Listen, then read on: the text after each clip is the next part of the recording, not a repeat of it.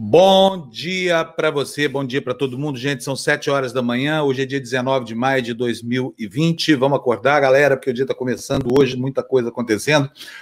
Hoje é o dia em que a primeira iniciativa da, do campo progressista brasileiro vai ganhar corpo na internet a favor do impeachment de Jair Bolsonaro. É uma manifestação chamada Janelas da Democracia, que está sendo protagonizada por cinco partidos políticos. E é uma iniciativa muito importante porque ela começa formalmente a deslindar aí um caminho para que a gente se livre desse câncer que se instalou na administração pública brasileira, chamado Jair Messias Bolsonaro, o presidente mais estranho da história do Brasil, né? Anticientífico, antiluminista, anti-vida, pró-morte, e é um homem que não tem um pingo de sensibilidade humana. Além disso, Bolsonaro tem cometido crimes em série, o que dá aos políticos as armas necessárias para impedi-lo. Mas agora fica a pergunta: será que eles vão querer usá-las? Né? Essa pergunta começa a ser respondida hoje à noite. Sim, uma parcela expressiva dos políticos brasileiros não quer mais Jair Bolsonaro, porque Bolsonaro tem praticado crimes, como eu falei, e Bolsonaro é, não pode governar nessa condição. Bom dia, Luciana Julião, como vai você? Bom dia, Fábio. Bom dia a todos que nos assistem. Bom dia, equipe linda que fica por trás, né, das câmeras aí da, dos, dos nossos equipamentos. É que câmera não, né? É, por trás não, não tem ninguém por trás das nossas câmeras. Tá todo é, mundo então, em casa, não tem ninguém. Pois é. Eu falei, não, por trás dos computadores. É aquele é. costume, né, da gente estar no estúdio. Exatamente, é. Então, olha, seis e meia da tarde a gente começa esse ato aí. Eu que vou ancorar, fui contratado para fazer isso. Aceitei o convite com o maior prazer, porque sendo um movimento para restaurar a democracia no Brasil e ampliar o campo da, da liberdade de expressão, pode contar comigo que estamos aí para isso mesmo, né? Vamos começar a leitura dos jornais, Lu? Vamos, Bom, você está onde hoje? Você não falou onde você está? Tá ah, praia, sim. né? Imagina, olha que lugar lindo que é esse aqui, ó. Pois Vou até é. colocar a foto inteira aqui para vocês verem. Olha, mas é bonito isso aqui, viu? Eu, se tiver um dia ficar rico, é onde toda, olha só. É onde você quer. São Miguel dos Milagres. É, é lindo esse lugar. Fica lá na, em Alagoas, quase na divisa com Pernambuco. Pouca gente ainda conhece no Brasil, porque é um local que tem uma infraestrutura é, turística muito, é, ainda muito incipiente. Mas olha, acredite em mim, se você quiser fazer uma belíssima viagem no fim do ano, se não tiver pandemia atrapalhando, se tiver dinheiro sobrando no seu caixa, faz uma reservinha nesse lugar, São Miguel dos Milagres. É um lugar super rústico, mas a praia eu nunca vi igual em lugar nenhum, no Caribe, na Colômbia, em lugar nenhum. É lindo demais. Meu filho, lá, passa, meu filho passou o Réveillon lá e eu fiquei encantada com as fotos que ele e a minha nora mandavam. Ah, é foi... demais. É, ele, ele ficou encantado também. O pessoal fica estranhando aí que a Luciana Julião com essa cara de moleca aí tem filho, tem nora e tudo mais. eu só estou esperando agora meus netos, que eu não vejo a hora é. de ser avó. Bom, os meus já começaram a chegar, ainda bem, eu adoro. Vamos lá, gente. Bom dia para você que está nos assistindo, está chegando agora. Olha, de novo aqui, hoje é dia 19 de maio de 2020, são 7h03, essa aqui é a edição número 70 do nosso jornal Despertador, né? Fernando, por favor, na tela com os destaques, estão aí, olha aí as três manchetes de hoje dos três principais jornais do país. O nosso jornal guia de hoje é o jornal O Globo e a manchete principal é alvissareira. Pelo menos é uma das poucas notícias alvissareiras que a gente tem visto aqui desde que começou a pandemia. Teste de vacina em seres humanos avança nos Estados Unidos. Aqui ao lado esquerdo da folha, a manchete é: sem lockdown, Covas e Dória tentam feriado contra o vírus. E a, a, esse foi o jornal da esquerda, né? Folha de São Paulo. Da direita, isso é uma referência à posição física deles na página. A manchete principal do Estadão de São Paulo é: socorro bilionário elétricas agia reajuste médio de 12% na luz. Mas aí fica aqui a pergunta com essa manchete do Estadão: se a gente não paga na, na, na conta, a gente vai acabar pagando em impostos esse, esse reajuste. De todo jeito, a gente fica com a conta, né, Lu? Exatamente, sempre sobra para a gente, né? É. Fernando, põe na tela para a gente a primeira notícia, por favor, que hoje o noticiário está bem gordo, está bem grande, está aí, olha, primeira vacina, essa é a manchete que a gente viu, né, a manchete alvissareira, tá, só que aqui já na capa, já no interior do jornal O Globo, no primeiro caderno, primeira vacina testada em humanos, oito voluntários desenvolveram defesa contra a Covid-19, diz a empresa que desenvolveu essa vacina, Lu. Em velocidade sem precedentes na história e numa boa notícia em meio à pandemia, os primeiros resultados do teste em seres humanos de uma vacina genética contra o coronavírus foram anunciados ontem nos Estados Unidos. A empresa de biotecnologia Moderna afirmou, Moderna, né? Isso mesmo, Moderna, afirmou, uhum. afirmou que oito, é, o que oito voluntários vacinados desenvolveram defesas contra a Covid-19 e que o imunizante se mostrou seguro. Embora o teste seja pequeno, marca o início do desenvolvimento de uma vacina, a única forma de controlar a pandemia da, de Covid-19, além de, do distanciamento social. Uma vacina pode não só controlar o vírus, como dar segurança à economia ao promover a chamada imunidade de rebanho, quando pelo menos 65% da população estão imunizados e o coronavírus não pode mais se espalhar. Pelo menos outras oito vacinas devem apresentar resultado de testes até o fim de junho. Olha que notícia boa, Fábio. Porque que... Pois é. Acontece que nós estamos vivendo agora, nesse momento, o início do pico do surto, né? E essa vacina para nós, em meio a essa pandemia de ignorância que cerca o governo federal. Esse é o problema, né? É. A gente vai ficar, a gente vai acabar lá nos últimos da fila. Exatamente. O vírus só mata quando ele encontra a condição sanitária adequada para que ele vá se reproduzir. A condição sanitária adequada está sendo dada por essa galera que está mandando na gente aí, Jair Bolsonaro e, e, e etc. Né? Companhia, Antônio, né? É, deixa eu falar, olha aqui, ó, tem um aqui, ó, Antônio, o Antônio Dias está falando. Bom dia, Fábio. Gostaria de mandar algo a respeito da conduta de médicos e remédios que não funcionam, mas queria lhe mandar uma mensagem privada. Essa conta é para uso de um pai. Beleza. Vamos fazer o seguinte, Antônio, anota o meu e-mail pessoal. E se você aí quiser anotar também, por favor, que esse e-mail é para servir a gente mesmo. É panum@gmail.com. P-A-N-N-U-N. São três N's. P-A-N-N-U-N, arroba gmail.com. Depois eu ponho na tela aqui, tá bom? Pode mandar aqui que eu que eu estou aguardando suas informações. Muito obrigado. É, tocando o nosso barquinho, por favor, é, Fernando, na tela com a próxima notícia. Reunião da OMS. Países pedem vacina como bem público, né? Faz todo sentido. Lu, o que, que diz aí a notícia? Em uma assembleia anual da Organização Mundial de Saúde, marcada pela disputa entre Washington e Pequim, e a primeira realizada virtualmente em sua história, vários países exigiram que uma futura vacina contra o novo coronavírus seja um bem público. A Covid-19 já infectou mais de 4,7 milhões e matou mais de 318 mil pessoas em todo o mundo. Daqui a pouquinho o Jamil vai contar para a gente qual é o status do Brasil hoje lá na Organização Mundial de Saúde. É, o, o, a Organização Mundial de Saúde, segundo ele, já aponta como epicentro global da pandemia e a preocupação agora é com as populações isoladas mais vulneráveis, como, por exemplo, os indígenas, né, que estão tão distantes do, do, do centro de atendimento e têm sim sido contaminados. Outro dia eu vi aí na, na acho que foi no Fantástico da Globo, Fantástico. Uma reportagem mostrando que um único passageiro foi infectando gente de Belém até Manaus, né? Ao longo de uma viagem longa de barco. Bom, vamos. Nós já lemos a notícia, Lu, ou não? Já, já lemos sim. Já, já lemos. Então vamos pode... para a próxima, Fernando, por favor. Cadê a próxima notícia aqui na tela? Eu estou perdido hoje aqui, sabe? Tá é, é, exponencial. é porque eu tenho várias telas aqui na minha frente. Um dia eu vou mostrar para vocês como é que é essa bagunça aqui. Você está prometendo isso e não faz. Hein? Faz um videozinho e joga depois. Vou não, vou fazer hoje. Eu faço daqui a pouco. Vou mostrar para vocês como é que funciona aqui a coisa, tá bom? Tá. É, então vamos lá. A manchete é aumento exponencial, isolamento diminui contágio, mas a taxa ainda é preocupante. Só para você não entender errado isso aqui, não é que a doença está acabando, não, hein? É que a relação entre é, é, de contaminados por uma única pessoa está mais favorável agora do que no começo da curva, como a Lu vai explicar para a gente aí lendo essa notícia, Lu. Quando o novo coronavírus chegou ao país em 26 de fevereiro, cada pessoa que o contraía passava a doença para outras 3,5 em média. Depois das primeiras medidas de isolamento social em 23 de março, o número caiu para 1,9. Agora, com mais estados promovendo quarentena, está em 1,4, ou seja, cada dois brasileiros infectados transmite o SARS-CoV-2 para outros três. É, antes era cada um contamina 3,5, agora cada dois contaminam 3.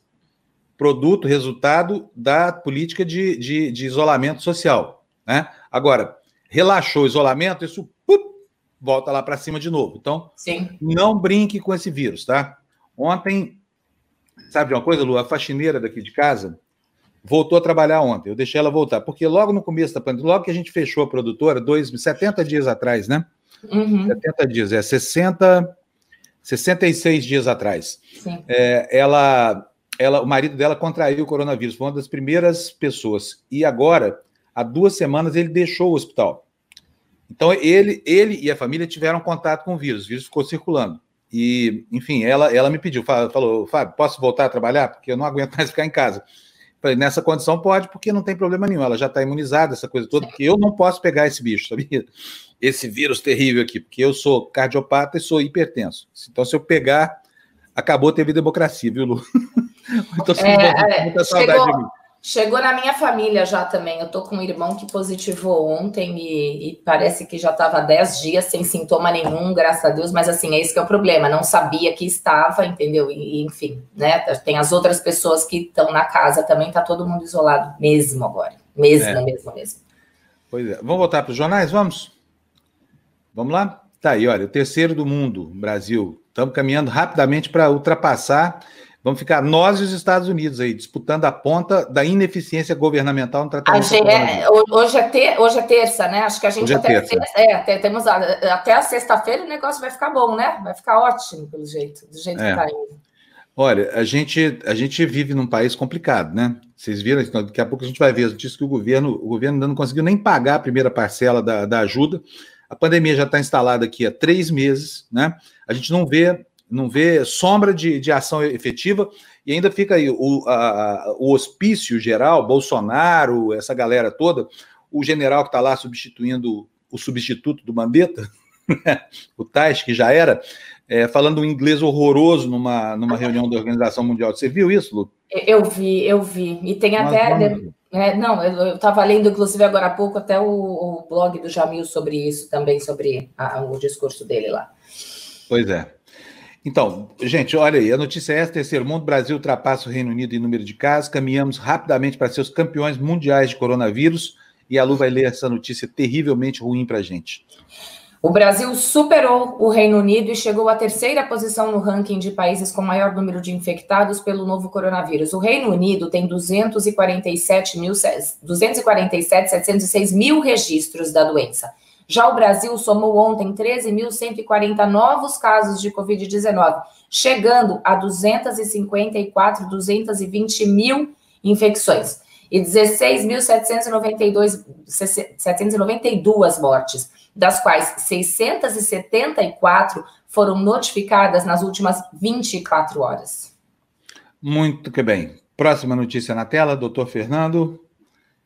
Tá aí, parecer técnico foi ignorado. Isso aqui diz respeito à situação lá do Rio de Janeiro, onde o Witzel é, demitiu ontem o secretário da Saúde, mas ele próprio, segundo essa matéria né, do, do, do jornal O Globo, é, se enrolou nesse negócio. Tá aí, o parecer técnico foi ignorado. O governador desconheceu. Witzel deu aval ao instituto reprovado por serviços em UPAs, Lu.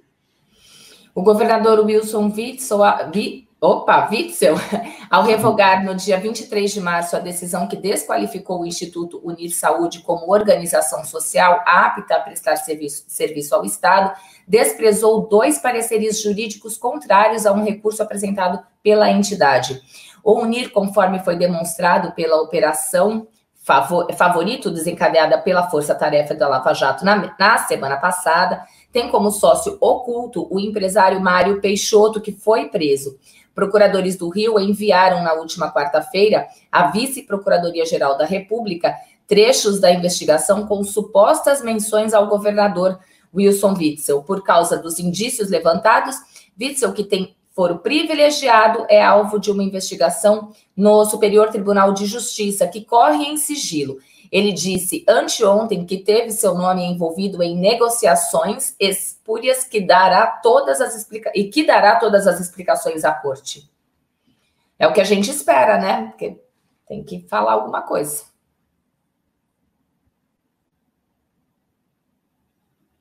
Fábio, Fábio. Sim. eu, falei, eu, eu, olhei e falei, nossa, me tiraram do ar, estou no vazio aqui agora. é, exatamente. É, bom, eu, eu tenho aqui ontem, falando aqui para vocês agora, que eu disse logo na abertura do programa que hoje é o ato, primeiro ato formal de uma frente multipartidária, suprapartidária de cinco partidos contra, é, ou melhor, a favor do impeachment de Bolsonaro. Quais são esses partidos? Cidadania, PV, PSB, é, PDT, e qual é o que está faltando aqui? Digo já para vocês: PV, PSB, PDT, Rede e o Cidadania. São cinco partidos é, que estão passam a partir de agora a formar uma frente a favor do impeachment. Eles vão conseguir? Não tem nada que, que, que estabeleça se isso vai dar certo, se não vai.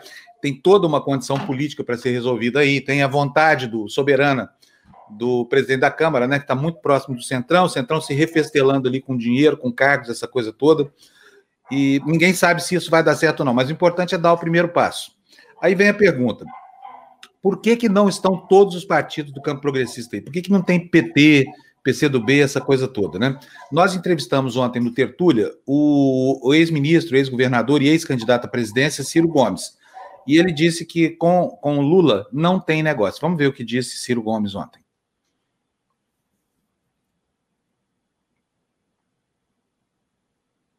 Vamos ver?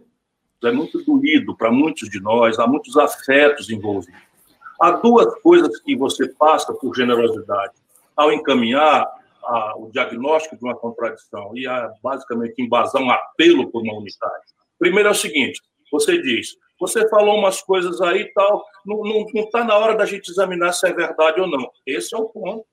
Infelizmente, se a gente não examinar o que é verdade ou não, a gente vai ficar fazendo um gueto de esquerda falando longe do povo. Essa é a síntese da minha discussão com o Freixo há muitos anos. Se você pedir, escolhe com quem você quer sair para jantar. Cem vezes, estando o Freixo, provavelmente cem vezes eu escolherei o Freixo.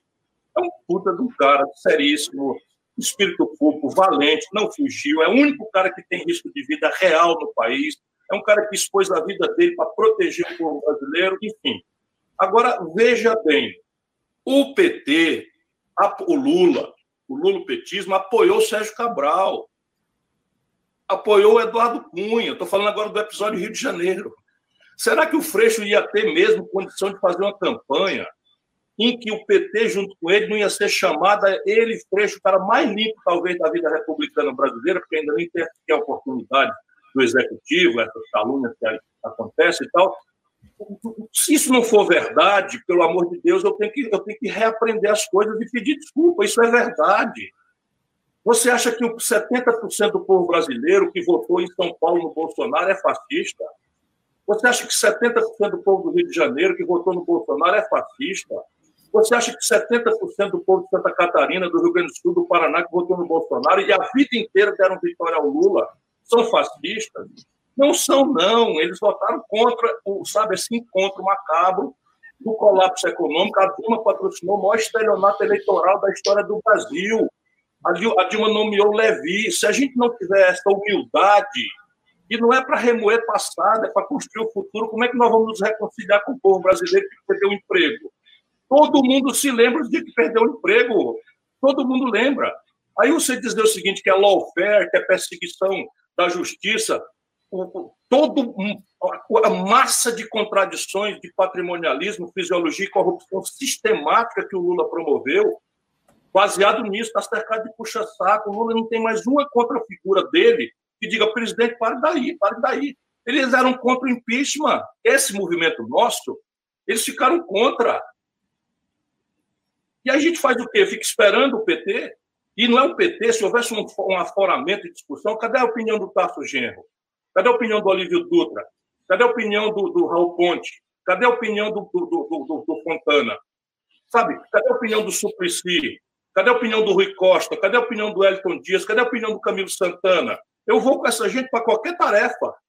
Mas não, eu sou obrigado a conviver com tudo que é de gente que eu conheço, pelo amor de Deus.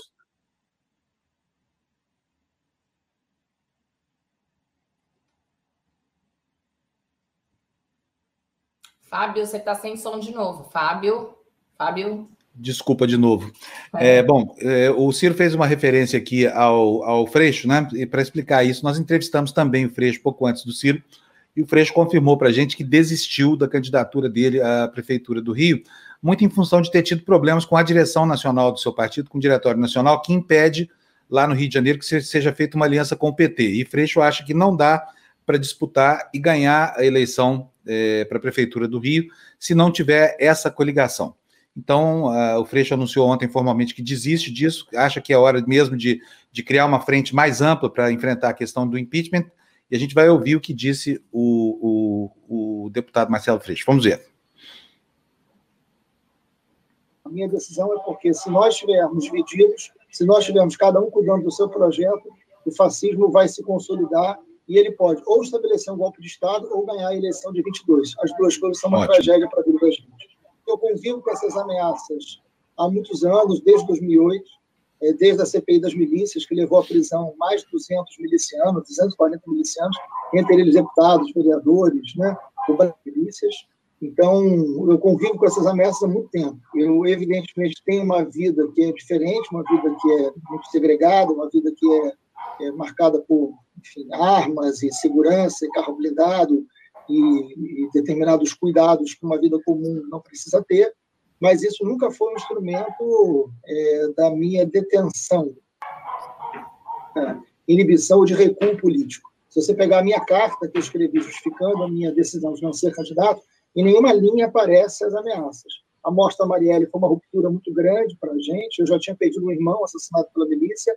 Eu sei o que é a dor da violência da milícia, a dor é, física, a dor afetiva, da, da perda da violência é de uma máfia que se estabeleceu no Rio de Janeiro de uma máfia de onde surge, inclusive, o presidente da República. É, então, é muito grave que a gente está vivendo. Mas a minha atitude é uma atitude, é um gesto para criar um alerta e para buscar uma força política para se relacionar de uma maneira que não conseguiu até agora. Se nós continuarmos tendo os projetos individuais, os projetos partidários, segregando o campo democrático, o fascismo vai ou estabelecer um golpe de Estado ou ganhar a eleição de 22. As duas coisas são muito graves, porque as duas coisas vão legitimar é, um poder autoritário. E aí a gente vai viver o pior tempo da nossa história. E a gente precisa fazer alguma coisa concreta, a gente precisa de atitude. Então, é uma atitude que eu tomo para ver se a gente consegue conversar num outro patamar que não dos projetos individuais em disputa. Cada dia um escândalo diferente, né? denúncias gravíssimas de envolvimento do presidente com crime comum, inclusive, com milicianos, essa coisa toda. E agora essa informação de que o, o de que o, o então candidato Jair Bolsonaro recebeu, por meio de um agente da Polícia Federal, que seria um delegado, é, a informação prévia de que a, informação, de que a Operação Furna da Onça seria deflagrada e que gente do gabinete do filho dele, Flávio Bolsonaro, seria pega. Né? O que, que aconteceu aí? É, aconteceu a demissão do Queiroz, do famoso Queiroz, que, é o, que era o faz-tudo lá da corrupção do gabinete de Flávio Bolsonaro. Ele foi demitido três dias depois, e a filha dele, que era funcionária fantasma do próprio Bolsonaro, também foi demitido.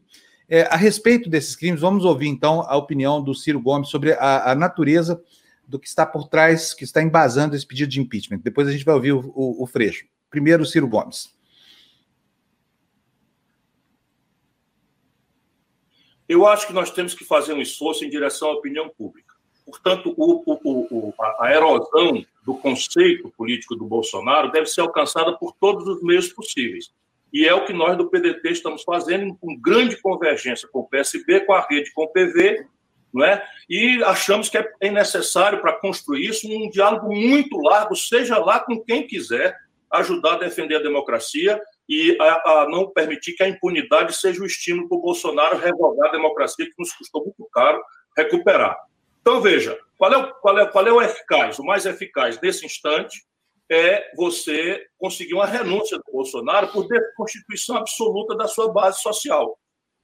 Essa é a tarefa menos traumática para o país. Você acha que vai acontecer? Não vai acontecer, porque até ele estar emparedado pela opinião pública, ele não tem a dignidade.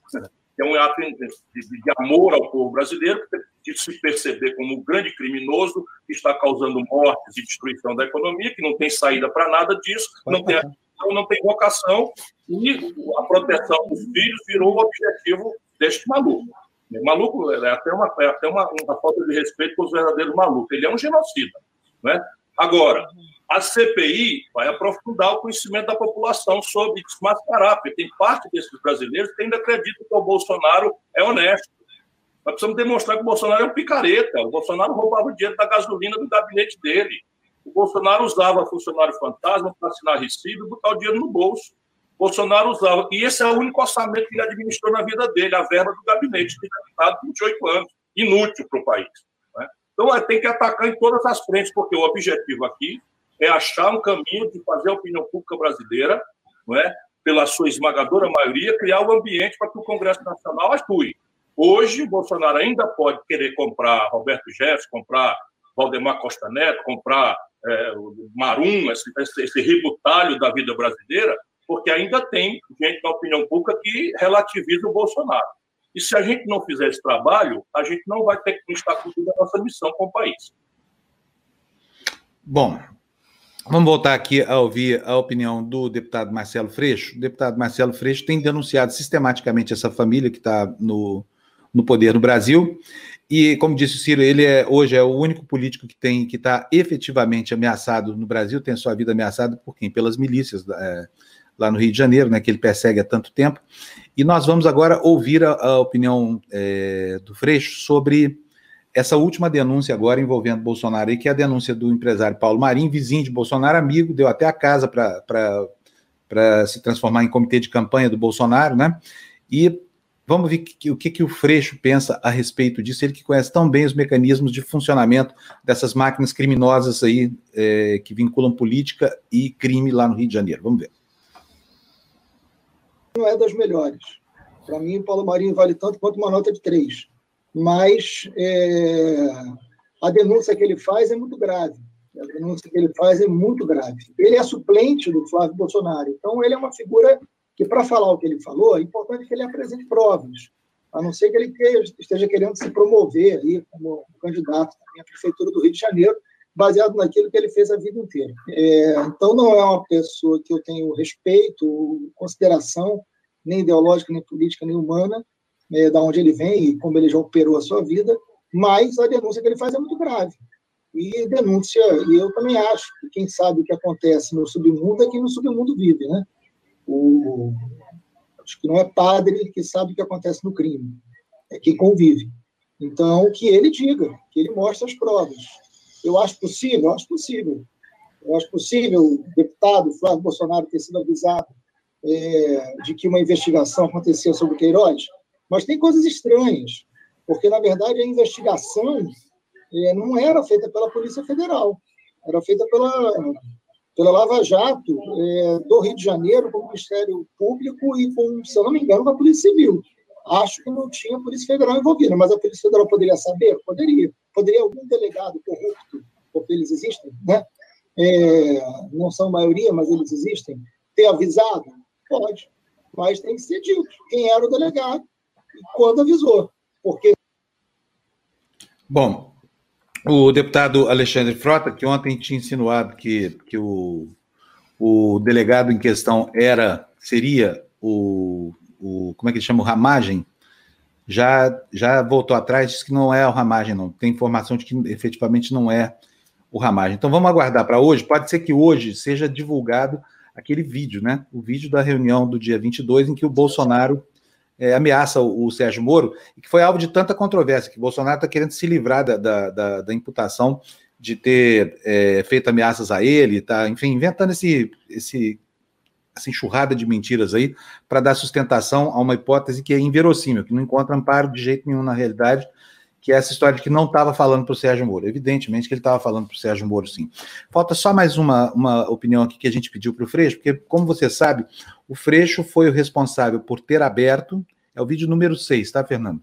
É, o Freixo foi o responsável por ter é, aberto e tocado a CPI das milícias, que era um assunto que, quando não incriminava os seus colegas de, de, de parlamento lá no Rio de Janeiro, na Assembleia do Rio, esse, esse, esse assunto incomodava pelo medo que provoca, né? pela intimidação e pela força política que tem, que nasce, evidentemente, do envolvimento de milicianos, que são bandidos vestidos de policial militar, e a política. Então vamos ver a opinião do Freixo, que conhece muito bem esse assunto, sobre a vinculação entre milícias e família Bolsonaro. O Queiroz ele é um policial militar ele trabalhou, porque muita gente não é do Rio, não, não tem nenhuma obrigação de conhecer esse esgoto carioca. O Queiroz trabalhou com o Adriano Nóbrega, que é um matador, eles foram do mesmo batalhão, né? É, juntos. E também foram do mesmo batalhão do juiz, que foi que hoje está preso em Bangu 1, que foi quem mandou matar a Patrícia Cioli. Eram todos juntos. E também do Lessa, o mesmo cara que matou a Marielle. Eles eram todos no mesmo batalhão. Eles eram, trabalharam todos juntos. Eles é, eles fazem parte do mesmo grupo. Olha que loucura, né? Como essa, esse esgoto do Rio de Janeiro é responsável por uma tragédia é, carioca brasileira tão grande. Muita gente não conhece, desconhece completamente isso. O Queiroz se torna o braço direito do Jair Bolsonaro, é colocado no gabinete do Flávio Bolsonaro, porque dos três filhos, é o filho que o Jair mais confia, porque tem o um mínimo de sensatez, os outros não têm isso, né? É, você vê. E, e ele opera um esquema de controle dos gabinetes de todos os filhos. Ele é descoberto numa das investigações, a chamada Furna da Onça, fazendo uma rachadinha com operações milionárias envolvendo o Flávio Bolsonaro, né? mas com dinheiro dado, inclusive, da primeira-dama, né? É, é, a esposa do presidente Jair Bolsonaro. Então, era um grande esquema. O Queiroz é um cara de área de milícia, mora em área de milícia e opera as campanhas da família Bolsonaro nas áreas de milícia. E é ele que leva a família do Adriano da Nóbrega para dentro do gabinete do Flávio Bolsonaro para ser laranja lá dentro. O que eu estou falando não são narrativas suspeitas, eu estou falando de fato. O Queiroz é essa pessoa que eu estou falando. O Queiroz é investigado por rachadinha. O Queiroz leva a família do Adriano. O Flávio Bolsonaro faz uma homenagem ao Adriano Nóbrega, dando a medalha Tiradentes, a maior comenda da Assembleia Legislativa. Entrega essa comenda dentro da prisão, porque o Adriano estava preso por homicídio. Né? Então, assim, isso são fatos. E quando eu fiz essa das milícias, o Bolsonaro defendeu a legalização das milícias, abertamente, publicamente. Então, há uma relação muito intensa, muito intrínseca da família Bolsonaro com a realidade das milícias. É... Bom, tá aí. Quero agradecer aqui ao pessoal que está fazendo doações aqui para a gente, muito importantes para que, que a gente consiga sobreviver, né, como empresa aqui pagar as nossas contas e continuar servindo para você informação fresquinha e descontaminada assim logo de manhã. Então quero agradecer ao Pedro Saldanha, nos enviou cinco reais, está dizendo aí, ó, Cider é o líder da esquerda em ascensão, queiram ou não, pode criar outros líderes do pó ou da costela do outro, mas quem está criando novas raízes é ele, né? Então muito obrigado para você pela sua doação, está dado aqui o seu recado. O Michel Castro, que está aí na tela com vocês, nos manda 10 reais. Michel, muito obrigado para você. Tomara que você inspire outros a fazerem o mesmo. Ele está falando aí, ó, bom dia, Fábio. A paisagem do pano de fundo é belíssima e o jornalismo dispensa comentários. Michel, muito obrigado, viu? Muito obrigado pela, pelo seu comentário, tá? Obrigada. E eu tenho aqui mais um superchat, deixa eu ver quem é que é, que está aqui, olha. Está reclamando. É, 20 reais, muito obrigado. É, R. Barros Correia, deve ser Ricardo, o seu nome. Vou te chamar de Barros Correia para não errar, tá bom? Ele diz o seguinte: Ciro, guinada à direita, estratégia, conquistar o eleitorado antipetista. Resultado, a consolidação do fascismo. Eu agradeço muito seus 20 reais e espero, sinceramente, que você esteja errado. Né? Porque, afinal de contas, não estou falando nem do Ciro, porque o, o, que acontece hoje é, é, um movimento de cinco partidos, né? E, enfim, cinco partidos formam uma frente, ainda que seja uma frente pequena, né? Bom, Vamos botar na tela aqui. É, aliás, muito obrigado de novo aqui pela, pela sua doação. Gente, olha, é, se você é novo aqui no canal, por favor, é, inscreva-se aqui. Você pode se tornar membro do canal com uma pequena mensalidade de R$ 7,99. Você pode contribuir com a gente no apoia.se barra TV Democracia. Tem várias formas, tá bom? Tá aí uma delas na sua tela. Depois a gente explica as outras para você. E eu tenho uma maneira de contribuir com o seu dia. Você contribui com a gente e eu te entrego esta morena. Uau! Gina, você cortou o cabelo? Não. Tá linda, não, ela, olha só. Não, não, não, não, tá aqui, ó. não, ainda não, não. É o meu sonho, viu, gente? Eu confesso que você tocou no meu ponto frágil agora. Eu não aguento mais, sabe? Esse cabelo não cai bem, etc, etc. Mas etc. tá lindo o seu cabelo. Ô, ô Gina. Continua. É. Gina, você está cada dia mais bonita e mais cheia de fãs aqui, sabia? Ah, o pessoal escreve copiosamente falando da nossa Moura, da Itália, não sei o que mais. Da Moura. Da Moura. E eu, você reparou que eu, que eu parei de perguntar para você como elevar, como fazia todo dia, né? É. Por é, porque pai? o pessoal acha que você não, não pode ser chamada de lei. tá Senhora, bom. entendeu? Porque você tem cara de jovem e tudo mais, e enfim. Não é, não é, não é, é assim. Bom, vamos lá, gente. A gente tem bastante coisa hoje, vai. Bora. Vamos lá, vamos lá, Gina. Bora, bora, bora, bora. O que, que se fala do Bozo aqui? aqui, ó. Il Bozo. É, Como é que é, é, palhaço italiano? Como é que fala? Palhaccio. Palhaccio? Hum. Uhum. Molto bene. Buffone, Buffone é aquela, aquela figura. A, Buffone seria pejorativo mesmo. O jeito é um Buffone. Um é, Buffone. Buffone. É bufo. O é... Bolsonaro é o quê? É um palhaço ou é um Buffone? Ah, eu acho que mais Buffone. Mais bufone. Mais bufone. É, mais bufone. Bom, vamos lá. Fatalismo negacionista de Bolsonaro obtém um recorde na epidemia, né, gente? Esse é o Folho, il Folho, esse Il Folho é um jornal ligado à direita italiana. Isso não é mas... Il Folho de São Paulo, não é? Não, não, né? não, não, não, não, não. não mas para vocês terem ideia que, eu sei, que não é, é que, ele, o, que o Bolsonaro é criticado, inclusive, pelo, por jornais da direita italiana, não é só Uh, não é só uma campanha dos esquerdistas comunistas, não, senhor. É, ele é, inclusive, criticado pela direita. Bom, vamos lá, Fê, por favor? Ainda o outro jornal italiano? Ok. O Sucessão, né? o grande sucesso do Bolsonaro com Covid-19 no Brasil. É, esse é um, um, essa é uma revista internet de uh, um jornal na internet de análises e eles estão ironizando o Bolsonaro, assim, colocando o cara abaixo pela ironia com o sujeito, né, do como é que ele está se comportando, né, então dei o destaque a esses dois jornais uh, italianos, e agora a gente vai passar para um outro, agora a gente vai passar para o Al Jazeera em inglês. Al Jazeera, Brasil, Bolsonaro recusa recomendações da saúde e tira fotos com crianças. Esse é o mais recente desrespeito às diretrizes sanitárias de distanciamento social e que ocorre depois que, uh, que ele perdeu dois ministros da saúde em um mês. Agora, o Al Jazeera é uma enorme televisão, é um, é uma enorme organização de mídia, né, uma enorme mídia é, internacional com sede no Catar. Né? E vamos lembrar que. Vamos lembrar também, gente, o Ramadã. Né? Vamos aproveitar para lembrar isso, Fábio, que estamos em pleno Ramadã. Vamos.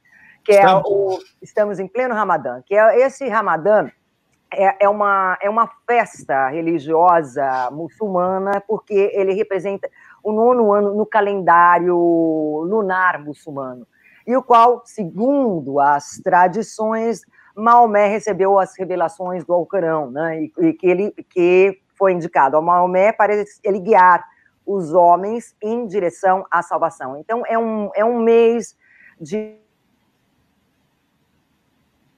calendário muçulmano começou agora dia 23 de abril e vai terminar em 23 de maio, né? Então vamos lembrar desse, desse detalhe do mundo muçulmano, e por isso que eu escolhi hoje como é que o, o Bolsonaro está sendo visto pelo por jornais árabes, né? Por, pelos muçulmanos. É Coli. Então, esse é o Al-Bayan. Desculpa, hein, gente, que eu não tenho essa pronúncia árabe muito boa. Al-Baiano? Al não, Al-Bayan. Al Baiano, senhor. Baiano, senhor no final, é isso? Al-Baiano é o nome do jornal que a gente arranjou para a gente nas Arábias. Exato, esse é do, dos Emirados Árabes Unidos. Né? E ali é mais ou menos a mesma notícia contada por. por, Desculpa, Gina, como é que é mesmo o nome do jornal? É o quê? Al-Baiano. Al-Baiano. Al-Baiano. Al Baiano, o pessoal da Bahia não fica bravo com a gente, não, tá? É o nome do jornal lá, que a, que a Gina descolou lá nas Arábias. Foi longe dessa vez. Eu nem sabia que ela sabia ler árabe, sabia? Mas traduz pra gente aí a manchete trabalho, porque eles escrevem de um outro jeito, um trabalho para você conseguir traduzir, você não consegue fazer. É, olha. É curso, ó, vai ter que fazer curso de PT, PPT, curso para ler árabe, fazer um monte de curso. Beleza. Quer dizer que o problema é que é ao contrário, se, se distorcer e botar do jeito certo, então dá para ler. Aí, não, se distorcer e colocar para outro lado, o Bolsonaro parece bonzinho, né? A Gina está inspirada hoje. Eu trabalho mesmo, viu? Imagina, Gina. Parabéns, eu queria até te elogiar muito pelo seu esforço. Ó, viu? Tem outro também que praticamente é a mesma notícia dada pelo outro jornal árabe, que é um jornal que é do Líbano,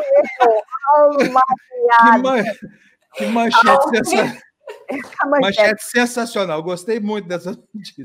Pois é, presidente brasileiro continua a desrespeitar regras para conter a emergência do coronavírus uh, e já conta com, num país que já conta com mais de 16 mil mortos, né? Então, é praticamente a mesma no, notícia dada por jornais diferentes. Esse daí tem a sede Al Mayadem, tem a sede no Líbano. Tá. Vamos lá, que ainda não terminou os árabes, não. Vamos lá. Agora vai ler um em sânscrito para você. você amanhã também. Pedir ajuda. Aí eu posso pedir ajuda para um grande amigo meu aqui, outro jornalista. Essa manchete é muito interessante, muito mesmo. Interessante. Essa manchete é do jornal Ma Massarawi do Egito.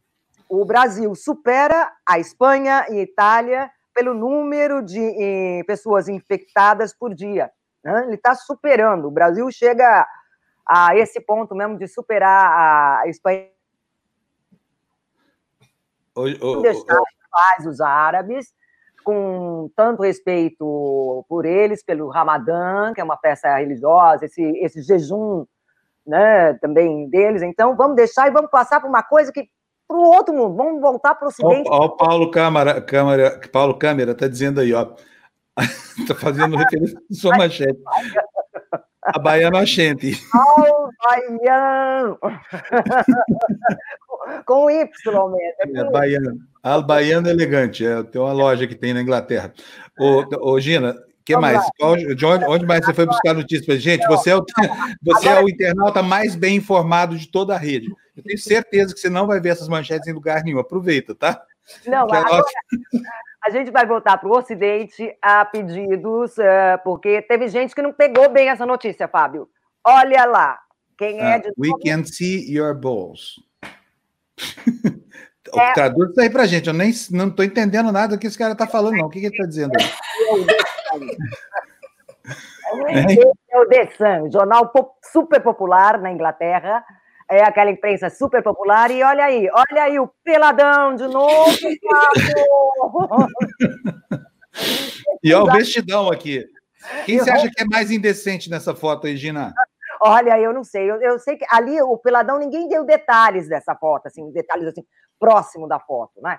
Que eu tenho a impressão que por mais que ele estivesse tomando banho, o pingolim lá não dava para ver não. não, sei, não sei, Gina. Gente, o que, que é isso? A Gina está desgovernada hoje. Mas agora. Barrigão, foi parar no mundo inteiro, exceto, obviamente, no, nos países humanos, porque eles não chegam a tanta ousadia, né? Mas é. o Peladão ficou famoso no mundo inteiro, Fábio. Quem? O Peladão da NET aí. Ficou famoso, ficou famoso.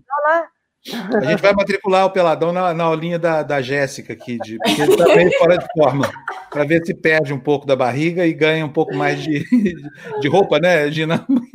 Não é, não é o traje mais assim, normal. Você sabe que eu conheci um castelo na, na, na Suíça uma vez? Deixa eu lembrar o nome disso aqui. Eu vou perguntar para o pro, Jamil daqui a pouquinho.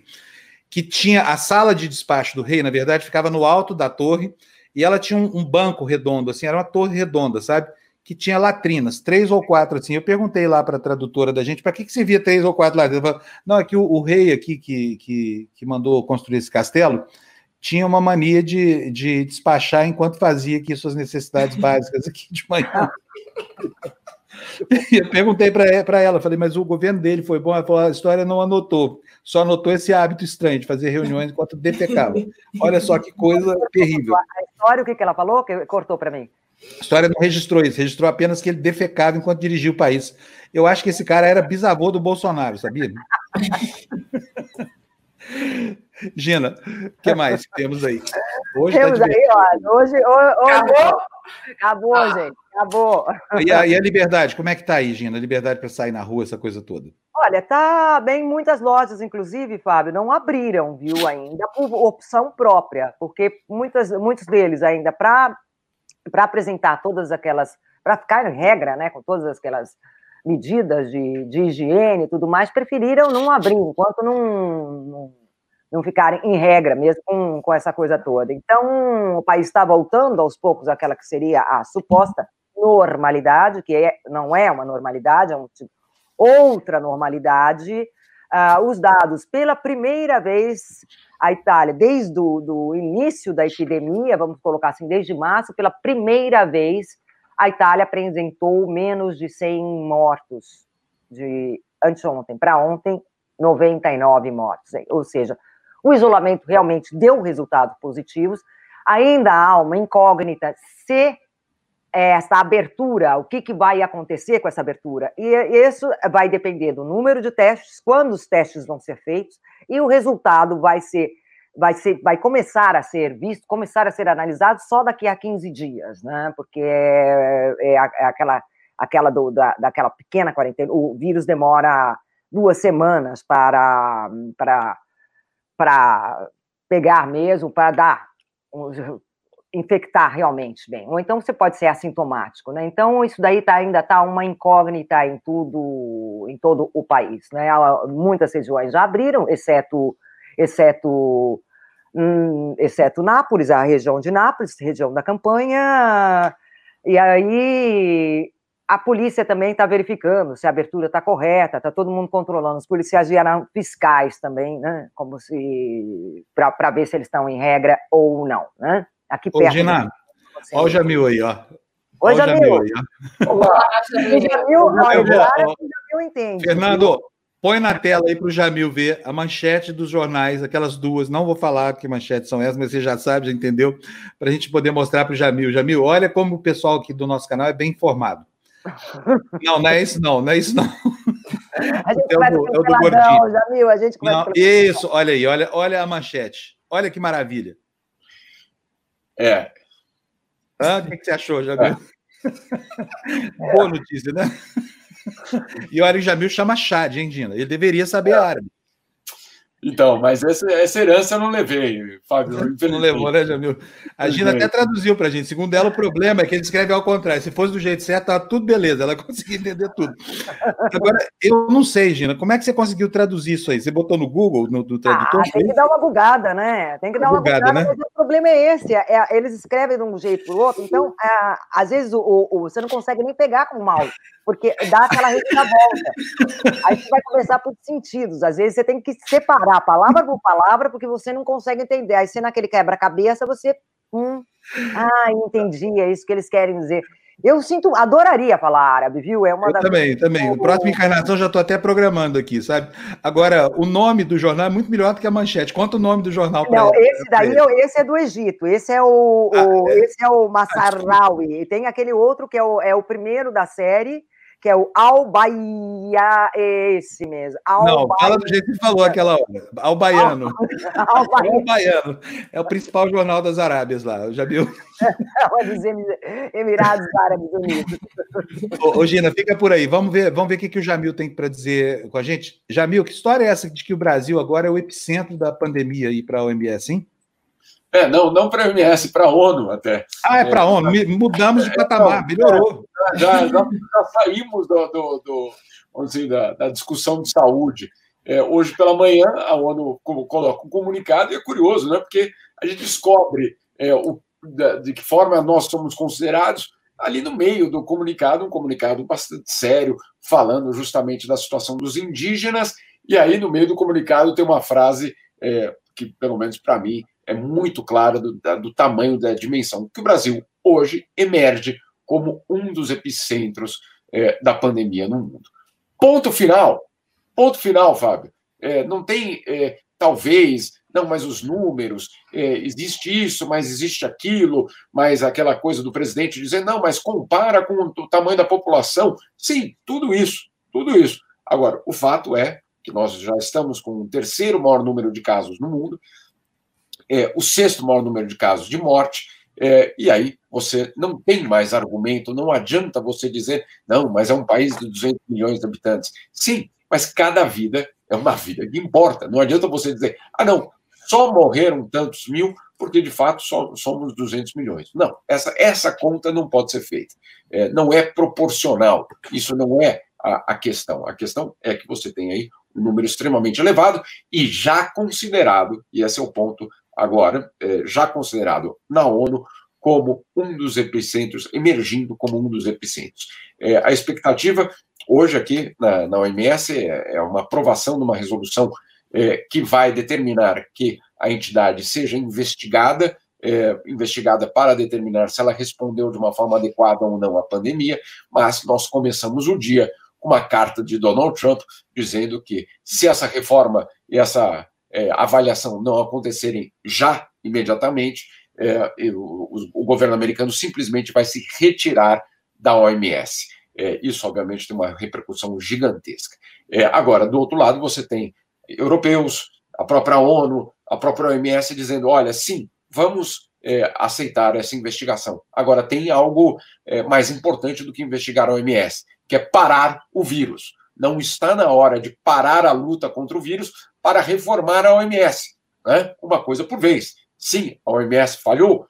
Sim. Eu tenho, inclusive, uma, já uma parte do, do, do relatório inicial, de uma auditoria inicial, que sim, demonstra que o sistema não funcionou é, e que esse sistema precisa passar por mudanças. Muito bem. Agora, você faz a mudança é, no meio do voo? Não. Né? Você primeiro apaga o fogo para eventualmente fazer essa reforma. O governo americano está puxando, obviamente, pressionando para que isso aconteça imediatamente. Agora, olha, tem sinais aí de, de, retrocesso em tudo quanto é canto, né? Você viu que o Trump, a despeito de todas as recomendações em contrário, está impondo lá. Tá, ele que outro dia fez com que 30 pessoas aplicassem lisoforme nas próprias veias, que disse que isso curava o, a Covid, agora voltou a insistir na cloroquina, né, Jamil? Quer dizer, estamos perdidos porque é. não, não vai, não, não há um horizonte assim de serenidade, de racionalidade, não há nada disso, né? Olha, não, dois... é, não é torcer para que o remédio não funcione, não é isso. Não é? Ninguém está torcendo para o remédio não funcionar. É, a questão é você saber, primeiro, é, se ele tem evidências, é, evidência científica. Não adianta dizer, ah, minha tia me contou que a vizinha dela. Teve... Não, não é isso. isso. Evidência não é isso. Evidência é quando você faz um, uma, um, uma, uma mostragem gigantesca que não há coincidência, né? Você é, quebra a coincidência quando você faz uma amostragem gigantesca e você, claro, então faz um estudo científico para provar se existe ou não. A OMS disse outro dia aqui, é, os estudos estão sendo realizados ainda, nós não temos uma, um resultado ainda, portanto, não há como dizer tome o remédio se você não deu um resultado. Né? Então, é, esse é um primeiro ponto. Segundo ponto, é, o perigo de você falar numa, de uma cura ou de falar num tratamento, é que você acaba gerando a percepção da população de que ah, não preciso mais me preocupar, posso sair na rua, posso fazer aglomeração, posso é, é, voltar a abraçar, etc., ficar perto das pessoas, porque afinal de contas, se eu pegar, eu tenho é, um tratamento. Não, isso não é verdade, pelo menos por enquanto. Agora, não é torcer contra o remédio, é, é torcer, basicamente, ou tentar estipular evidências científicas para tratamento do vírus. Não estamos falando é, de uma situação aleatória. Não, existe justamente um protocolo, esse protocolo precisa ser cumprido. Olha aqui, vou ter uma pergunta aqui do, do Antônio Dias para você, Jamil. Eu gostaria que você respondesse. Ele está perguntando é, que, como é que é esse processo dos Estados Unidos contra a, a, Organização Mundial de Saúde, né? Um processo político, né? De, de desvaziamento, é. né? É, é um processo político, é o seguinte, para ser é, talvez um pouco sucinto. O que está sendo debatido é um mundo pós-pandemia. É, qual é a influência americana e chinesa no mundo pós-pandemia? Isso passa pelas entidades internacionais. O governo americano é, quer frear a influência chinesa no mundo. O, governo chinês quer se colocar no mundo como é, a nova grande potência. Então, você vê é, uma grande disputa no redesenhar dessa nova ordem mundial já acontecendo hoje né, com a pandemia ainda rolando. E aí você tem justamente uma tentativa é, do governo Trump de dizer para a OMS: ou vocês mantêm a linha conosco, a linha é conosco, não é a linha é, independente, não. Ou vocês mantêm uma linha é, ao nosso favor, ou nós vamos esvaziar vocês. Então, essa é, é, a orientação, essa é a disputa. A disputa é pelo redesenhar do novo mundo. Nesse redesenho do novo mundo, a OMS está sendo pega no meio do, tiro, do, tiroteio. Agora, é extremamente grave, por quê? Porque estamos no meio da pandemia. Né? Não é que é, estamos numa, numa situação normal e que tudo bem, vida que segue, e eventualmente, se a gente tiver é, de se desfazer da OMS, não tem problema, a gente pode criar outra. Não, mas você está no meio da pandemia. Então você vê aí a dificuldade em lidar com essa, com essa situação. É, o que a gente está vendo, e isso é importante, as quarentenas, é, é os lockdowns, etc., não pararam a política e não pararam, obviamente, as pressões diplomáticas. O que a gente vê é que você tem, é, ao longo desses últimos meses, é, o reposicionamento é, dos seus peões, da, da, da, sua estratégia, e, claro, uma grande ofensiva dos dois lados, chineses e americanos, para é, definir o que vai ser o novo mundo. Jamil, é, bom, Gina, tem alguma pergunta para ele aí? Aproveitar, faz tempo que vocês não se falam, desde ontem.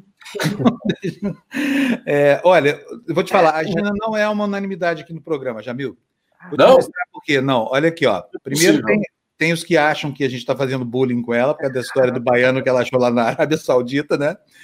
E olha, e tem outros que têm uma versão um pouco mais, um diagnóstico um pouco mais severo para o caso da Gina, tá aí, ó. Eu tenho uma. Piorou, né? Piorou, né? Não, piorou, não, pirou, pirou. pirou. Ah, mas é, é, a quarentena, gente. A quarentena, a quarentena, desse... quarentena. Ó, ó, Não estamos reclamando, não, tá, Gina? Tá ótimo. Tá? Mas é, eu tenho uma pergunta assim para o Jamil. Jamil, o, o diretor-geral da OMS, né? A respeito dele, é um, ele é da Etiópia, se não me engano, né? Sim. Dizem Sim. que ele é um homem da China colocado lá. Como é que é isso? É isso. Mas talvez não é por isso que. É, eu estava na eleição dele, eu acompanhei muito aquela eleição. Ele era a pessoa, era o seguinte: a China controlava a OMS com é, a questão é, de ter uma diretora, Margaret Chan, que veio antes do Tedros, era de Hong Kong, ou seja, era é, liderada, conduzida basicamente pela China. Quando ela acaba o mandato dela, a China vai buscar um substituto. Não podia ser um outro chinês. E o que ela fez foi justamente ir à África e, claro, apoiar um candidato africano. É verdade, Tedros é muito importante por ser o primeiro diretor africano da OMS. Então, tem um simbolismo muito grande na sua chegada ao poder da OMS. Ele, inclusive, derrotou os candidatos é, ocidentais, né? alguns deles, inclusive, é, colocados como grandes especialistas, etc. E ele derrotou na eleição. Claro, derrotou com a África, derrotou com o apoio da China, mas também derrotou com o apoio brasileiro na época. O Brasil é, apostou no Tedros como o grande nome dos países em desenvolvimento. Então, não era só a China, não era só a China. Dito isso, claro, é, fica uma situação em que você tem um, um diretor que, de uma certa forma, foi eleito também com apoio daquele país. E aí a grande questão que é colocada, e é colocada de uma forma muito clara, e eu acho que muito justo, até que ponto ele atende ou não os interesses da China. Mas aí eu vou te perguntar: Ban Ki-moon, da Coreia do Sul, um protetorado americano por muito tempo, atendia quem? Obviamente os americanos. É, vários outros diretores de várias outras agências, a, a, a, o Fundo Mundial de Alimentação da, da, da ONU, é, da WFP, né? é, é tradicionalmente, é, tradicionalmente não, é sempre liderada por um americano. Neste momento, um ex-senador republicano. Mas por que, que ninguém fala disso? É, aí é mais claro ainda. A Agência Mundial de Alimentação da, da, da ONU é liderada por um republicano, amigo do Trump, que emprestou, emprestava o aviãozinho dele para o Trump fazer campanha. Então, é, é, é, é um absurdo, Tedros, ser influenciado pela, pela China? Pode ser. E, agora, é, não existe nenhuma outra entidade é, onde isso não aconteça. Dá um outro exemplo.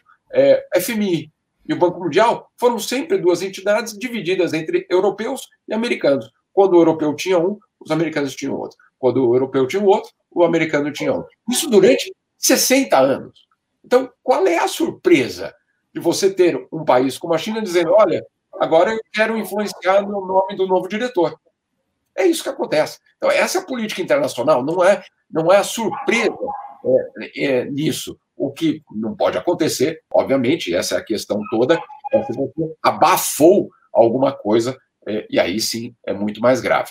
É, só digo isso porque, claro, é, uma outra, um outro detalhe, só para a gente colocar também na nossa perspectiva brasileira. Quando Roberto Azevedo foi eleito diretor-geral da OMC, como é que ele fez para fazer a campanha eleitoral dele? Ele pegou um avião da FAB, ele pegou um avião da FAB, voou para vários países africanos e ao lado dele sentava o diretor da Agência Brasileira de Cooperação, que é uma espécie de braço é, do Itamaraty para distribuir dinheiro para projetos de desenvolvimento em outros países do mundo. E aí ele chegava e dizia: Olha, queremos cooperar com o seu país X, né? ministro do país X, queremos cooperar e queremos o seu voto para a minha eleição. E se isso acontecer, estou aqui com o diretor da Agência de Cooperação Brasileira para investir no seu país. Isso chama o quê? É, pois é, só para lembrar também que a, a China, o, o, novo diretor-geral novo foi é, recentemente eleito também é chinês, né? Diretor da FAO, que é a Agência para Alimentação e Agricultura, apoiado pelo Brasil. Ele, depois de dois mandatos consecutivos do José Graciano Silva, foi eleito um chinês. Quer dizer, os chineses, dentro das, das agências das Nações Unidas, têm uma força muito importante, né? Sim, mas é isso que eu digo, não é de surpreender. Os americanos tiveram essa força durante 70 anos. Então, é, é normal que um país que se apresente ao mundo como. É, eu não estou defendendo a China, só estou tentando entender a, a, o que acontece. É, se você tem, durante 60 anos, um país que diz o diretor vai ser ele, o diretor vai ser aquele, o diretor vai ser aquele. E um dia chega um outro país e fala: não, olha, acabou a festa, agora eu também posso escolher. E aí fica, aí, não, que história aí já é? da bola, né? Pega a bola e é, põe embaixo do braço e acaba o jogo. Eu vou sair da OMS, hein? Pô, imagina se a gente tivesse feito isso com o Banco Mundial, com o FMI, né? Claro, é, não, não, é uma, uma questão completamente. É, eu, eu sempre digo, o, o secretário-geral da ONU, para ser secretário-geral da ONU, teve sempre de ter o, a chancela dos americanos, senão jamais chegava lá. Só um outro detalhe que também é bastante curioso. É, o Kofi Annan, é, quando decidiu, aqui em Genebra, dizer que a guerra no Iraque era é, ilegal, porque era ilegal a guerra no Iraque, é, algumas semanas depois, então, foi vazada para a imprensa americana é, que o filho dele estava envolvido é, num esquema de corrupção na ONU e o Kofi Annan acabou o mandato do Kofi Annan, ele ficou lá, mas o, o mandato do Kofi Annan acabou quando o Kofi Annan levantou e falou: aquilo que os americanos estão fazendo é ilegal. Acabou. É. Jamil e Gina, brigadíssimo para vocês. Obrigada. A gente encontra amanhã aqui, Gina, daqui a pouquinho no Tertúlia, né? Então, valeu, galera. Muito obrigado. Fiquei muito impressionado com o jornal em árabe, viu, Gina? Vamos ver se a gente traz amanhã, sei lá, aramaico, sânscrito, uma coisa assim mais antiga, mais old fashion.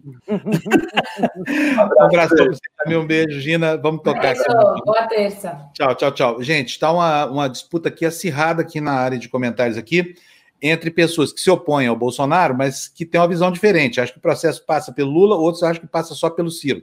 Está muito interessante aqui. Dá uma olhadinha depois nos comentários aí para você ver. Olha, aqui um exemplo aqui, olha. Fernando Martins dizendo que Ciro não tinha como salvar o PT. Ciro não é responsável pelo PT. Ciro fala a verdade, a verdade depois contra o PT. Aí vem o, é, é, o pessoal é, petista aqui. Deixa eu achar aqui um, um comentário aqui deles.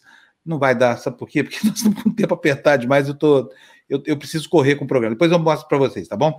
Lu, seguinte, nós temos aqui, olha, a nossa queridíssima Jéssica.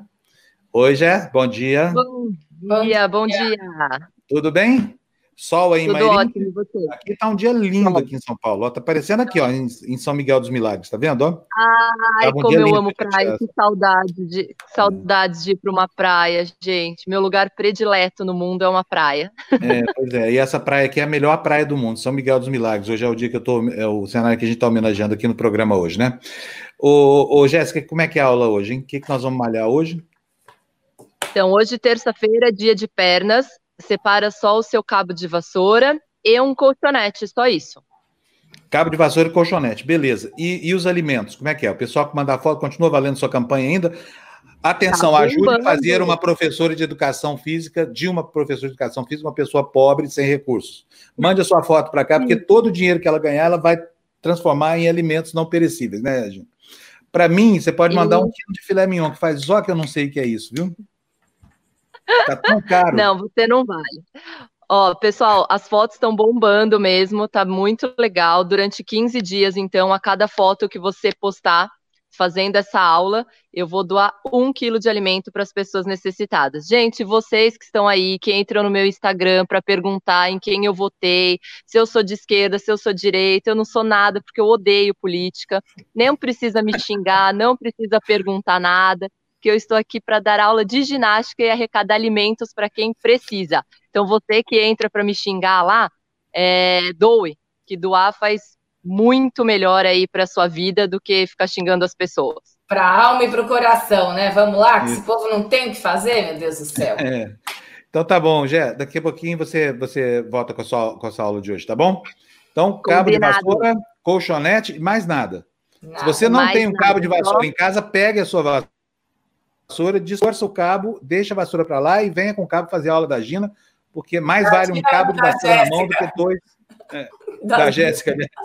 Mais vale um cabo de vassoura na mão e você perdendo barriga do que dois lá no armário e você engordando, né? Exato. Então, e não beijão, esqueçam gente. as fotos, as fotos são muito importantes. Me mandem essas fotos aí para a gente ajudar bastante, gente. Beijo, até daqui a pouco. Um beijo, beijo professora. Tchau, tchau, gente. É bom, olha, corridinha, né? Temos que fazer a nossa corridinha, porque nós estamos no fim do jornal, nós só temos 28 destaques agora para ler, quer dizer, tá fácil, né? Tá aí, eu vou começar daqui, tá bom? Tá Vamos bom. Lá, hoje não tem perdão, a gente só vai comentar e ler mesmo coisa que foi muito importante. Então, tá aí o primeiro destaque: corrida por leitos, vírus avança, hospitais estão atrasados. A notícia dá conta de que apenas parte de uma estrutura no Maracanã é, foi construída, né? E de que há vários, seis hospitais, São Gonçalo, Nova Iguaçu, Caxias, Campos, Casimiro de Abril Nova Friburgo, no Rio, que estão com atraso de quase 20 dias. Quando ficarem prontos, ou já passou a pandemia, ou a população já morreu, né? Próxima manchete, Lu. Centrão avança, PL assume diretoria de fundo de 54 bilhões de reais. É, do Fundo Nacional de Desenvolvimento da Educação, hein? Imagina isso na mão do PL. Meu Deus do céu, Valdemar Costa Neto, não vai sobrar um real para educação aí. Vamos lá, próxima manchete: a desistência de Freixo deve beneficiar pais para líder, líderes da esquerda, saída de deputado da corrida para a Prefeitura do Rio, aumenta a chance do candidato do DEM de chegar ao segundo turno. PT até então principal aliado do PSOL, já estuda lançar Benedita da Silva. Sob proteção da Justiça, a pandemia deve gerar até 5 mil pedidos de recuperação de empresas no país este ano. Só para lembrar, por enquanto, as falências e concordatas diminuíram, tá? Diminuíram, mas isso não significa que elas não, que as empresas não estejam sofrendo. A próxima manchete é: fábricas retomam produção de automóveis. Após a indústria automobilística brasileira registrar o pior mês desde sua criação, Fiat, GM e Volkswagen anunciam a reabertura das suas linhas de maneira gradual e com novos protocolos de segurança para garantir proteção aos funcionários. Governo atrasa veto e estados aprovam aumento para servidor. Segundo fontes, Bolsonaro quer dar tempo para que gestores locais consigam reajustes e tensão com o parlamento diminua. Sabe por quê? Porque é tudo policial militar, bombeiro e, e investigador da Polícia Civil, tá? Não se encante com o Bolsonaro, não, porque isso é puro corporativismo, tá? Próximo destaque, Lu, vamos lá? Segunda parcela do auxílio só será paga um, um. Oh, meu Deus do céu, o pessoal que está precisando desse dinheiro está sofrendo, hein, gente? Fala sério. O governinho sem zero de sensibilidade social. Tá aí a manchete. Segunda parcela do auxílio só será paga um mês após a primeira. A medida atinge pelo menos 8 milhões e 300 mil pessoas que começaram a receber, ou que começam a receber esta semana. Ou seja, com dois meses de atraso, vão pagar essa semana, se é que vão. E aí, 8 milhões e 300 mil pessoas vão ter que esperar mais um mês para receber essa, essa micharia aí de 600 reais. Lu, manchete sua. Collor pede desculpas por confisco da poupança em 1990. Com o plano econômico do ex-presidente, a inflação alcançou 1.620% naquele ano, enquanto o PIB despencou 4,3%. Pois essa figura abjeta podia aproveitar para pedir desculpa também pelo que roubou, né? Não custaria nada, seria uma, uma, uma ótima atitude. A gente não ia desculpar, mas pelo menos ficava a gentileza para a história, né? Sim. Vai lá, Lu, você. Sou eu. Janaína pede renúncia de Bolsonaro e critica a burrice. A burrice de quem será que ela está criticando? A dele ou a dela própria? né? Porque ela foi uma das principais criadoras desse monstrengo aí, cotada inclusive para ser vice-presidente dele. Não aceitou, tudo bem, mas, sabe assim, é melhor um meia-culpa do que nada, né? Vamos, vamos, vamos falar sério. Agora é minha, né, Lu? Sim. Tribunal rejeita denúncia contra Lula por mesada. Importante isso aqui. O Tribunal Regional eh, Federal da Terceira Região rejeitou por unanimidade uma denúncia contra o ex-presidente da denúncia, o ex-presidente Lula por insuficiência de provas, insuficiência probatória. Próximo destaque, Lu. O WhatsApp terá de revelar contas que dispararam em massa contra deputado. Está falando aqui do deputado federal João Henrique Caldas, né? É, exatamente. Agora, eu vou pedir para você ler essa notícia, porque essa notícia é, é muito importante é, ela talvez ajude a entender o caminho percorrido pelo esquema de mídia criminoso que elegeu o Bolsonaro. E, e, e, a Patrícia Campos Melo merece essa leitura aqui como uma homenagem. Ela é a repórter que fez a matéria e que depois foi tão afetada, tão agredida, né, por todos os machões babacas do governo Bolsonaro. Lê para a gente, por favor, Lu. O juiz Pedro Iven Simões de França, da segunda vara civil de Alagoas, determinou em caráter liminar que o Facebook bloqueie e forneça informações de contas de WhatsApp que teriam feito disparos em massa de mensagens contra o deputado federal João Henrique Caldas, do PSB de Alagoas. O juiz determinou a retirada ou bloqueio integral das contas que fizeram os disparos em massa além do fornecimento de informações atinentes à procedência dessas contas, para que se chegue ao responsável pelo conteúdo ofensivo do autor. O juiz deu prazo de 48 horas para o Facebook, dono do WhatsApp, cumprir a liminar sob pena de multa de mil reais por dia. Agora, o juiz podia ter botado uma multa que uma fosse multa, é, nossa, né? Pois é, eu ia falar isso agora, porque mil reais por dia não vai ser nada para ele. Né? Vamos... É, só o que vai gerar de mídia essa notícia para o Facebook e o WhatsApp é. já, já paga essa multa com sobe. Então, isso não vai desestimular a, a prática reincidente dessa empresa de negar à justiça brasileira informações sobre crimes cometidos no âmbito, dentro dos seus conteúdos, né? Próxima manchete é essa aí. Servidor afirma que bandeirada em jornalista foi acidente. Em um ato no domingo em Brasília, uma apoiadora, eu, por minha conta, isso aqui, tá? Uma apoiadora louca de pedra do Bolsonaro é, agrediu uma repórter com uma bandeirada que registrou um boletim de ocorrência. Próxima notícia. Acidente é bom, porque a imagem mostra ela olhando para a repórter e dando risadinha. Acidente, agora fica fácil falar que foi é. acidente. Daqui a pouquinho no Tertúlio a gente vai exibir uma cena dessa mulher que é completamente pirada. Essa, essa merece, sabe? A, a companhia de Weintraub, Bolsonaro, essa, esse povo todo aí. Porque é completamente doida de pedra. Agora, e o que que estava fazendo na rua com a bandeira do Brasil, usando como arma, brandindo a bandeira contra jornalistas lá, é, no horário de expediente, sabe? Próxima manchete. É, contra a ciência, Trump diz que toma hidrocloroxina, hidroxicloroquina. hidroxicloroquina. O presidente dos Estados Unidos afirma usar o remédio de forma profilática há uma semana. Olha, gente, não faça isso, tá? Chame um adulto para toda vez que tiver uma ideia como essa, chame um adulto para te acompanhar porque a ignorância faz mal para a saúde. E a maior prova disso é que lá nos Estados Unidos, 30 pessoas seguidoras de Trump, que é o Bolsonaro do Norte, injetaram lisoforme nas vezes, porque esta cavalgadura do presidente dos Estados Unidos diz que faria bem para prevenir a cloroquina. Imagina o efeito deletério que não tem uma comunicação equivocada como essa. Próximo destaque, Lu.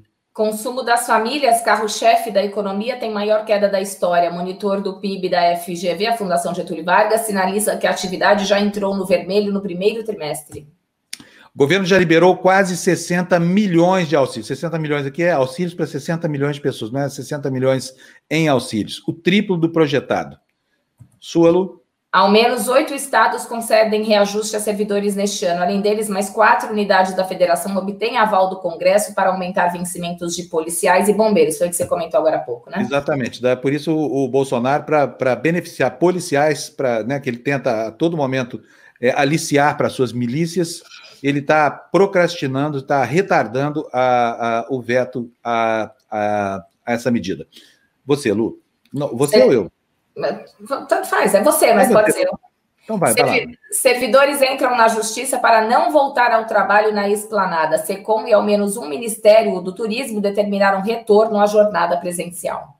É, o Ministério do Turismo é daquele sujeito que só tem é, pré-nomes, é Marcelo Álvaro Antônio, né? E o outro gabinete é a SECOM, Secretaria de Comunicação da Presidência da República, onde o espertalhão Fábio Weingarten, um judeu que faz loas ao nazismo ao adotar emblemas de campos de concentração para campanhas do governo, mandou o gado todo bolsonarista que está lá voltar a trabalhar. Só que as pessoas não querem se expor ao risco de, de, de se infectar e entrar na justiça. Né? Próximo destaque, Lu. Médicos temem ser pressionados a prescrever, prescrever cloroquina. A entidade de medicina da família tenta blindar profissionais e afirma que polarização política chegou ao campo da saúde. Chegou faz tempo, né, ao campo da saúde. Exatamente. Médico, médico nenhum sensato vai fazer isso sem um estudo mais sério, né? Exatamente. O próximo destaque na OMS, interino da saúde, omite gravidade da pandemia no país. General Pazuello afirmou que o governo, aliás, afirmou no inglês péssimo, o inglês macarrão, ninguém entendeu nada. Foi preciso chamar um tradutor para traduzir o inglês do, do general Pazuello. Ele afirmou que o governo oferece recursos necessários para enfrentar a Covid. O país já é o terceiro em número de casos. Que país será que esse general está vivendo, hein? É, pois é, e falou que tem, que tem conversa com estados e municípios. Eu não sei de onde é. ele tirou isso, né? Não sei. É, é outro mitômano aí na presidência da República. É. Você, você de novo, Lu. Centrão entra na educação e enfraquece o Weintraub. Bolsonaro inicia entrega de diretorias de fundo bilionário da pasta para siglas do bloco. Ato contraria interesses do ministro, nome de destaque da ala ideológica do governo. Exatamente. Próxima notícia dá conta de que o Ministério Público Federal está cobrando o retorno das portarias sobre as armas que o Bolsonaro revogou, né? Três normas sobre munição e armamentos foram revogadas por ordem de Bolsonaro para dificultar o rastreamento de armas e munições por colecionadores e outras pessoas que, inclusive, são acusadas de contribuir com o crime organizado no país, muitas vezes, né? Você, Lu. Após reabrir 40 mil escolas, França fecha unidades com novos infectados, porque apareceram 70 novos casos de coronavírus em sete escolas reabertas. Daí decidiu fechar de novo. Fecha de novo. É o que vai acontecer né, nos países sérios em que, que já estão relaxando, relaxando essas medidas de contenção aí. Bom, terminamos as, as notícias aqui. Lu, algum recadinho? Não, tá tudo certinho, tá tudo Maravilha. certo. Só um bom, uma boa terça, né? E todo mundo ligado aí, seis e meia da tarde, né? Seis e meia da tarde, nós vamos passar a transmitir aqui pela TV Democracia o ato dos cinco partidos né, que lançam hoje o movimento Janelas da Democracia. Né? É uma frente pelo impeachment do, do, do Bolsonaro, que tem amplo apoio de nós aqui da, da, da TV Democracia, tá? Então, bom dia para você, minha querida amiga Luciana Julião. Já ia falar Juliana Lucião. Ai, Juliana Lucião, é. Ah, falou. É, exatamente. Aqui, aqui tem a Lulu, que é ela, e a, a Juju, é. né? que não é Julião, ela é Julinha, ela é Juliana. É. É, então é isso, né? Bom dia para você que nos assistiu aí na sua casa, está bem informado agora, pode começar a enfrentar o seu dia. É, se você quiser entrar em forma, cabo de vassoura na mão, mais um minutinho, a Jéssica está aqui para dar aula dela, e um colchonetezinho só para você é, descansar suas costas, e, e, é tudo que você precisa para acabar com a sua barrigona aí, meu amigo, senão você vai ficar igual o cara da fotografia lá da live do, do Paulo Guedes e do Bolsonaro, entendeu? Se alguém te flagrar peladão, vão falar que você não tá bonito. Então aproveita que a Jéssica tá aí, não paga nada. É, olha, olha ela aqui, ó, dando risada lá. Pega o cabo de vassoura e vamos trabalhar perna e bunda. Pega né? o cabo de vassoura, exatamente. Ó. Então, um beijão para vocês, um beijo, Lu, um beijo, Jé. Um abração para vocês que nos assistiram. Jéssica, seja feliz com a sua aula, tá? Pode deixar, espero vocês. Vem. Beijo.